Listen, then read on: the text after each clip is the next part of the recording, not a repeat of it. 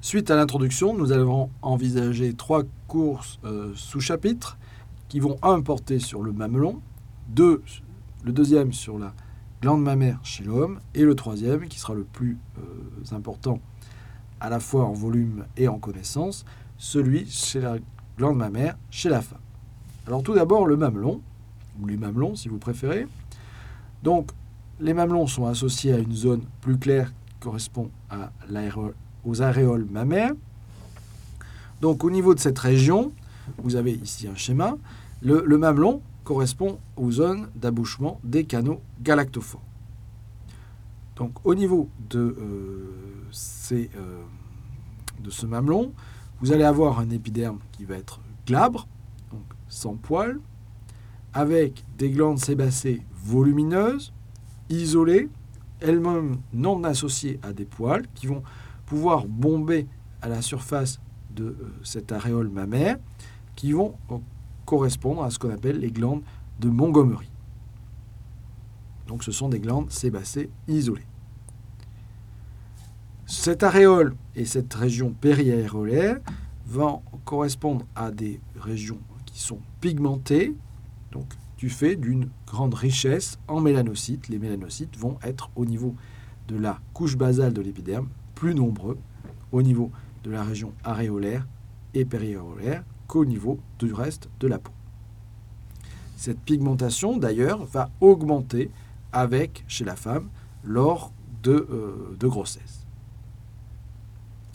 Au pourtour de euh, cette aréole mammaire, vous avez une région euh, qui va pouvoir parfois contenir des poils relativement volumineux, avec des caractéristiques parfois testoïdes, euh, en périphérie, ce sont des unités pilosébacées qui sont représentées ici.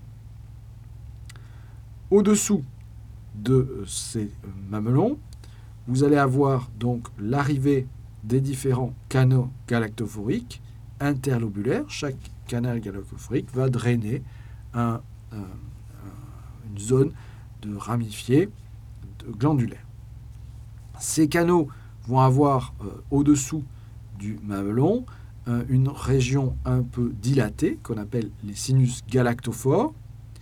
Et entre ces, sinus entre ces différents sinus galactophores, on va retrouver un tissu conjonctif dense avec un certain nombre de cellules musculaires lisses qui vont composer le muscle arrecteur du mamelon. Donc ici, vous avez des fibres musculaires lisses, à la fois euh, longitudinales et circulaires, donc formant ce, muscle du mamelon qui va permettre au mamelon de, se, euh, de sortir ou d'être plus ou moins rentré.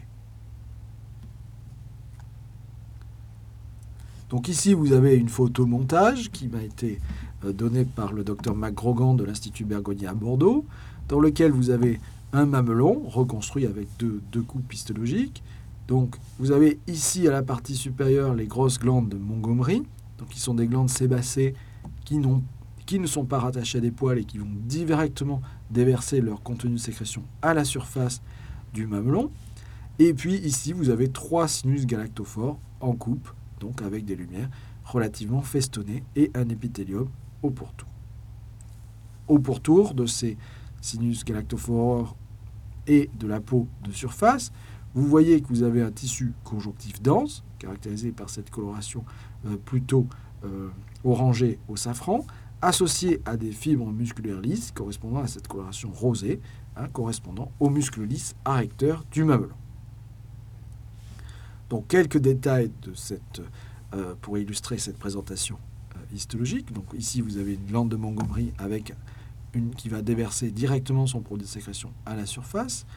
Vous avez un épiderme de surface au niveau de l'aréole mammaire du mamelon qui est plus fin que l'épiderme de la peau de voisinage.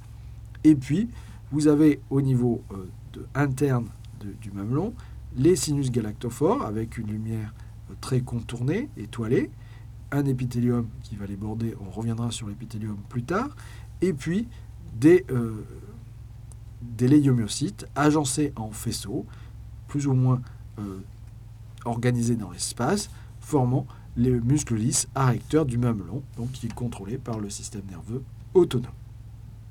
Voilà, je vous remercie pour votre attention.